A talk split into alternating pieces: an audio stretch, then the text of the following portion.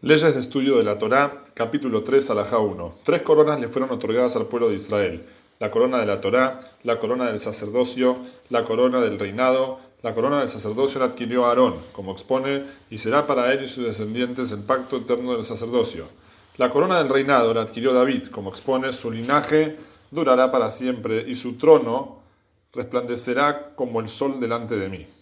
Y la corona de la Torá está disponible y al alcance de todos, como expone la Torá que nos ordenó Moshe, es herencia eterna de la congregación de Jacob, que todo el que la desee venga y la tome. Tal vez dirías, dirás que aquellas coronas son mayores que la corona de la Torá.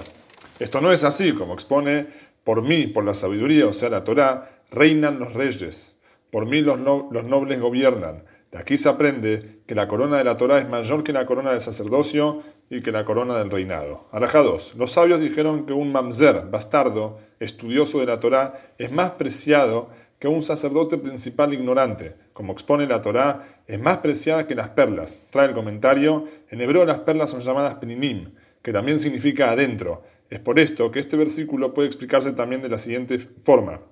El, estudio, el estudioso de Torá es más preciado que el sacerdote principal que ingresa adentro, refiriéndose al santuario de los santuarios, la parte más interna del gran templo. Alajá 3. Ningún precepto equivale al estudio de la Torá, sino que el estudio de Torá es equivalente a todos los preceptos juntos, pues el estudio lleva a la acción. Por lo tanto, el estudio siempre tiene prioridad por sobre la acción. Alajá 4. Si se presenta un caso en que el individuo debe decidir entre cumplir un precepto o estudiar Torá, si el precepto es en cuestión lo pueden llevar a cabo, es, es en cuestión que lo pueden llevar a, cabo otras personas, que no interrumpa el estudio. De lo contrario, que cumpla el precepto y luego retorna su estudio, retoma su estudio. Alajá 5.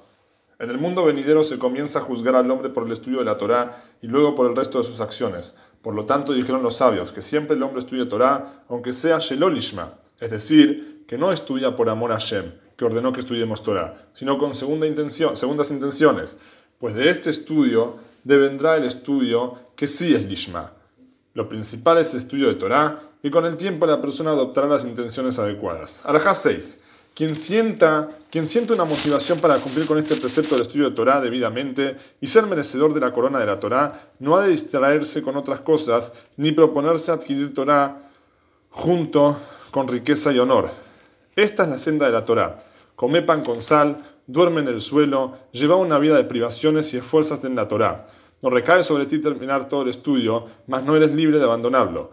Pues si, es, pues, pues si has estudiado mucha Torá, obtendrás mucha recompensa. La recompensa es acorde al esfuerzo, por lo que se haya pasado por estudiar la Torá. Alajá 7. Quizás digas, cuando acumule, acumule dinero, volveré a estudiar. Cuando compre lo que necesito y me libere de mis ocupaciones, volveré a estudiar. Si llegaras a pensar así, nunca merecerás la corona de la Torá, sino haz de, haz de tu estudio de Torá algo fijo y de su trabajo algo transitorio. Y no digas cuando me libere de mis ocupaciones estudiaré, pues quizás nunca te liberes. Alajá 8.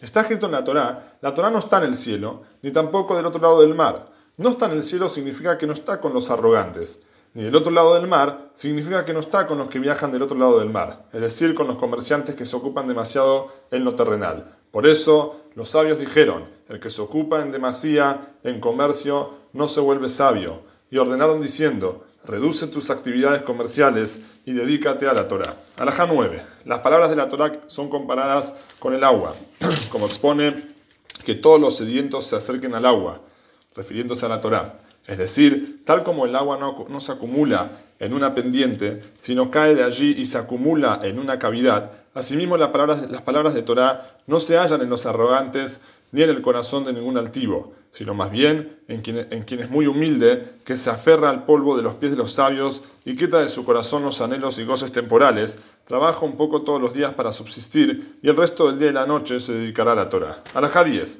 Quien adopta la idea de dedicarse a estudiar Torah sin trabajar y sustentarse de la caridad, profana el nombre de Hashem, deshonra la Torah, apaga la luminaria de la ley, causa el mal sobre sí mismo y pierde su vida en el mundo venidero. Pues está prohibido sacar provecho de las palabras de Torah en este mundo. Trae el comentario, según otras opciones, opiniones, bajo determinadas condiciones está permitido recibir caridad por estudiar Torah, ya que el pueblo judío necesita de gente que estudie Torah. Dijeron los sabios, Quien saca provecho de las palabras de Torá extrae su vida del mundo. Además, ordenaron, no hagas de ellas, de las palabras de Torá, una corona para engrandecerte, ni un hacha para acabar. Es decir, no se debe usar como fuente de trabajo. Y ordenaron, a mal trabajo y aborrece, tener cargos rabínicos, y aborrece tener cargos rabínicos. Todo estudio de Torah que no esté acompañado por un trabajo, finalmente se acabará, y ese individuo terminará asaltando a la gente, terminará asaltando a la gente. Alajá 11. Es, un gran, es una gran virtud obtener el sustento por obra de las propias manos. Esta cualidad es característica de los piadosos anteriores, y quien hace esto es merecedor de, todo el honor y bien de este mundo y del mundo venidero. Como expone, cuando comas del trabajo de tus manos, dichoso serás y el bien estará contigo. Dichoso en este mundo, y te irá bien en el mundo venidero, que es totalmente bueno. Alajá 12. Las palabras de Torah no se mantienen en quien es perezoso con ellas, ni en quienes la estudian en medio de los placeres y de la comida y la bebida, sino en quien entrega su vida por ellas, y aflige su cuerpo siempre, y no concede sueño a sus ojos ni descanso a sus párpados. Los sabios, a modo alusivo, dijeron sobre el versículo, esta es la Torah que un hombre muere en una, en una tienda. Dicen así, la Torah solo permanece en aquel que da su vida, que da su vida en las academias de sabiduría. Asimismo expuso Shlomo sabiamente, si deseas en el día de angustia y decaes en el, en el estudio de Torah, en el día de angustia, tu fuerza será limitada. También expuso, además mi sabiduría permaneció contigo, conmigo, es decir, la sabiduría que aprendí con esfuerzo es la que permaneció conmigo. Los sabios dijeron, es un pacto que todo el que se esfuerce en el estudio de Torah en la sinagoga no la olvidará fácilmente, y todo el que se esfuerce en su estudio modestamente sin llamar la atención se, hará sabio como expone. A los modestos les vendrá la sabiduría. Quien estudia en voz alta, su estudio permanecerá con él, pero el que lee en voz baja, lo olvidará rápidamente. Alajá 13. Si bien es un precepto estudiar de día y de noche, el hombre aprende la mayor parte de su sabiduría por la noche. Por lo tanto, el que quiera adquirir la corona de la Torá debe esmerarse en estudiar Torá y palabras de sabiduría todas las noches y no perder ni siquiera una de ellas para dormir, comer, beber, charlar y cosas similares. Los sabios dijeron, la acumulación de la Torá sucede solo por la noche. Como expone, levántate, canta por la noche. Todo el que se dedica a la Torá por la noche, se tendrá sobre él un hilo de bondad, Gesed, durante el día, como expone. De día mandará Shem su benevolencia e incluso de noche la alabanza a él está conmigo. Toda casa en la que no se oigan palabras de Torá por la noche será consumida por fuego. Acá explica del Geinom, del infierno. Se refiere a quien se opone al estudio de Torá en su hogar. Por haber denigrado la palabra de Hashem, se refiere a quien no se interesó por las palabras de Torah en absoluto. Asimismo, todo aquel que tiene la posibilidad, posibilidad de dedicarse a la Torah, pero no lo hace, o que leyó y estudió Torah, pero luego se desvió hacia las banalidades del mundo, dejando su estudio y abandonándolo, se considera que desprecia la palabra de Hashem.